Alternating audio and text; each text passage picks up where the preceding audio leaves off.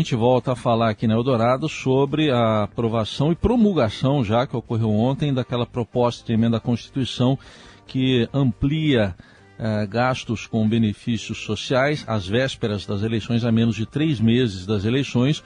O Novo foi o único partido que orientou a bancada pela rejeição dessa PEC, que tinha vários nomes, vários apelidos, um deles PEC Kamikaze. E agora o partido até prepara uma ação no Supremo Tribunal Federal contra essa, essa medida. O, essa medida que teve 14 votos contrários na primeira votação, apenas 14 votos contrários, e 17 na votação em segundo turno. E nas duas ocasiões, entre os votos contrários, estava o da nossa convidada aqui, a deputada Adriana Ventura, do Novo de São Paulo. Deputada, bom dia obrigado pela presença aqui na Eldorado. Bom dia, bom dia, Raíssa. É um prazer estar com vocês aqui no Eldorado. Bom, antes de falar das medidas que o novo deve tomar, queria um pouco da sua avaliação, uh, o seu entendimento. Por que, que a senhora votou contra uh, essa, essa proposta de emenda à Constituição? Olha, eu votei contra nos dois turnos, sim, porque na minha visão, eu chamo o PEC do, PEC do Vale Tudo, né? Eu estava ouvindo você falar, realmente tem vários apelidos, é um pior que o outro, mas para mim é PEC do Vale Tudo, porque na minha visão é uma proposta de emenda à Constituição que é, burla de cara muitas leis. É uma proposta de emenda à Constituição que rasga a Constituição, passa por cima de tudo por um populismo eleitoreiro. Eu entendo que nós devamos sim resolver de uma maneira estruturante a questão dos mais pobres, porque realmente tem muitas pessoas que passam fome, não é de hoje, isso acontece há anos, isso acontece desde a pandemia, a gente viu o que foi. Agora, o objetivo aqui é ajudar o pobre para que ele saia da pobreza. Né? Agora, burlar cinco leis. A gente está falando de teto de gasto, de regra de ouro, de lei de responsabilidade fiscal, fora a lei eleitoral. Né? que é a, passa por cima de lei eleitoral. Isso é uma ofensa às próximas eleições e aos próximos candidatos, porque, na verdade, você está beneficiando atuais candidatos. Então, a gente faz uma racionalização da vergonha, a gente normaliza a barbaridade. Vale tudo, pode tudo. Então, em linhas gerais, é isso. O, não fizemos reformas. Você viu que quatro anos a gente fez as reformas estruturantes para realmente resolver essa questão, como é que a gente ajuda os mais pobres? Dando emprego, dando oportunidade, dando dignidade para que ele possa gerar sua renda e possa sair da pobreza. Agora, dá um auxílio uh, por três meses, que ah, vai aliviar um pouco, mas depois vai ficar de três em três meses você pingando coisa ali, não resolvendo o problema dele, porque não fizemos reformas que pudessem tirá-lo de lá, começar pelo tributário, administrativa, porque não se cortou gasto, não se cortou privilégio, os privilegiados continuam cheios de privilégio, nada se cortou. E agora arruma aqui para agradar os mais pobres. Isso não é justo, isso não é correto com os mais pobres. E porque são eles que vão pagar a conta. Tem mais essa. Bom, a partir de agora, então, deputado, o Novo está mesmo preparando uma ação. Qual que é o entendimento do partido em relação a isso?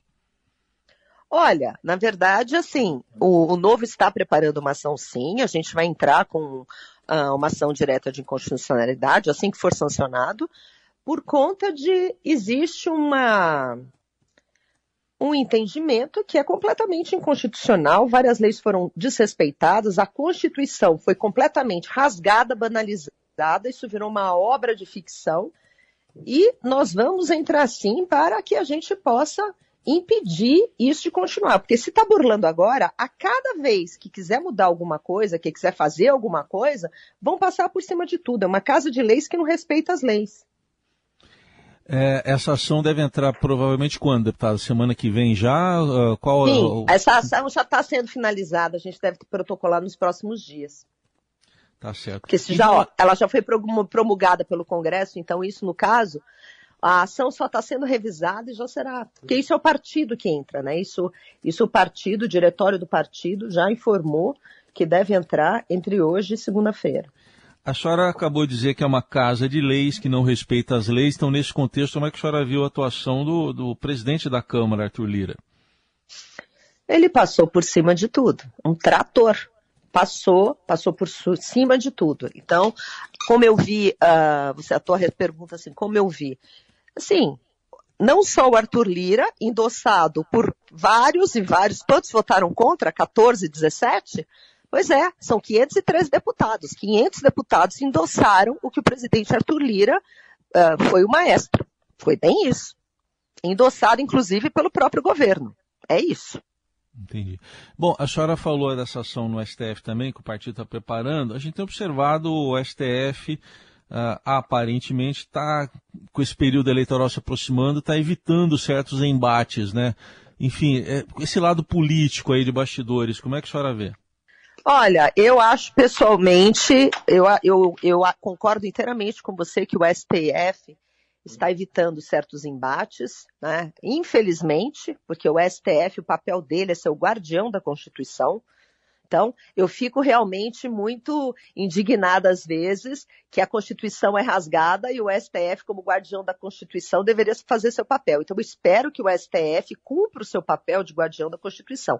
O período eleitoral é um período realmente turbulento, é um período uh, que ninguém quer brigar muito com ninguém, muito menos com o STF, mas em várias ocasiões a gente percebeu, percebeu uh, que o STF deixou de julgar algumas situações que, para mim, notadamente inconstitucionais, alegando que era uma questão interna corporis, que era uma questão uh, da Câmara, do Congresso. E eu acho que fará a mesma coisa, infelizmente. Mas com essa aberração, Uh, há uma esperança que mudem de ideia, mas a gente sabe que a, a possibilidade é pequena, né?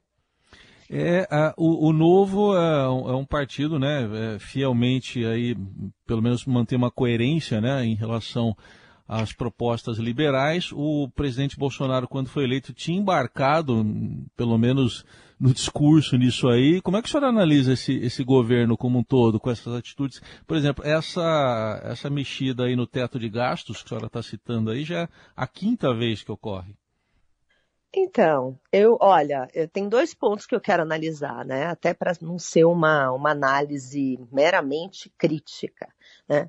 A gente sabe que conduzir um país uh, nesse regime de presidencialismo de coalizão não é fácil. Tem muitas situações onde uh, o executivo fica refém de um congresso, né? De um congresso que, na minha visão, a gente, o mais urgente é que precisamos fazer uma reforma política, onde coloque cada coisa. Hoje, cada vez mais, o executivo está ah, uh, amarrado, sem dinheiro para investir e refém de um Congresso que não tem responsabilidade. O Congresso aprova hoje, qual é a situação, na minha visão?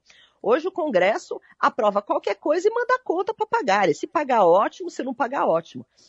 Sem contar.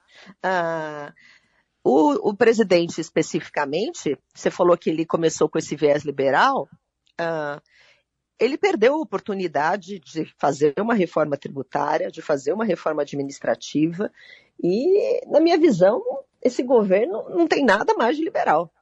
Né? Tem algumas iniciativas que foram boas, a lei da liberdade econômica, algumas coisas realmente que eu vejo como positivas. Mas numa construção onde existe um Congresso uh, que detém boa parte do, do orçamento discricionário, né, que ele poderia fazer as coisas, com emendas de relator, onde tem um balcão de negócio lá dentro, e também um governo que fica refém, amarrado, que deixou de ser liberal, eu acho, e passa por cima da Constituição, e os fins justificam os meios sempre. Assim, é, eu vejo que a gente precisa propor uma discussão madura, uma discussão séria sobre as reformas que temos que fazer, os gastos que temos que cortar, porque senão todo mês agora vai ser furar teto de gasto de novo, mudar a Constituição para fazer isso, para fazer isso, para fazer aquilo. É isso. É, é, essa questão que o senhor abordou do orçamento, o chamado orçamento secreto, né? É, coloca muito ali nas mãos de poucas pessoas no Congresso, então, né, deputada, a, o poder de determinar para onde vão os recursos do orçamento. Qual a sua análise desse, é, é, dessa manobra toda que deixa aí, como a senhora disse, o executivo como um refém?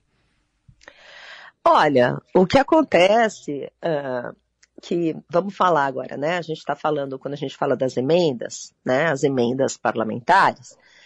Existe aquelas emendas individuais que são impositivas, as de bancada que são impositivas, quer dizer, né, que é obrigado em, pagamento, e tem a questão das emendas de relator. Então, essa questão das emendas de relator, vulgo orçamento secreto, coloca uh, o Congresso numa situação confortável, porque esse dinheiro não precisa estar vinculado a políticas públicas, não precisa estar vinculado a um programa estruturante uh, que dê resultado. Na verdade, fica a bel prazer dos parlamentares que são contemplados né, dentro do balcão de negócio do Congresso, e falo aqui com todas as letras. Não são todos os parlamentares que são contemplados, tem várias reportagens, notícias, e o, e o próprio a exigência da ministra Rosa Weber da indicação da lista dos parlamentares de quanto cada um recebeu, é uma prova nítida que muitos parlamentares não receberam, né? Mas muitos receberam, mas mandaram a bel prazer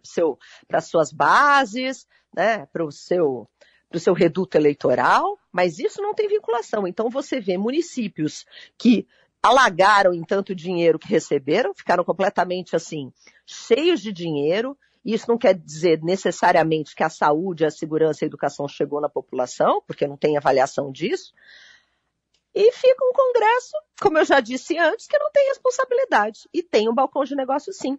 Nos últimos três anos, foram quase 20 bilhões, bilhões por ano, no balcão de negócio de distribuição de compra de apoio. Todo mundo sabe disso.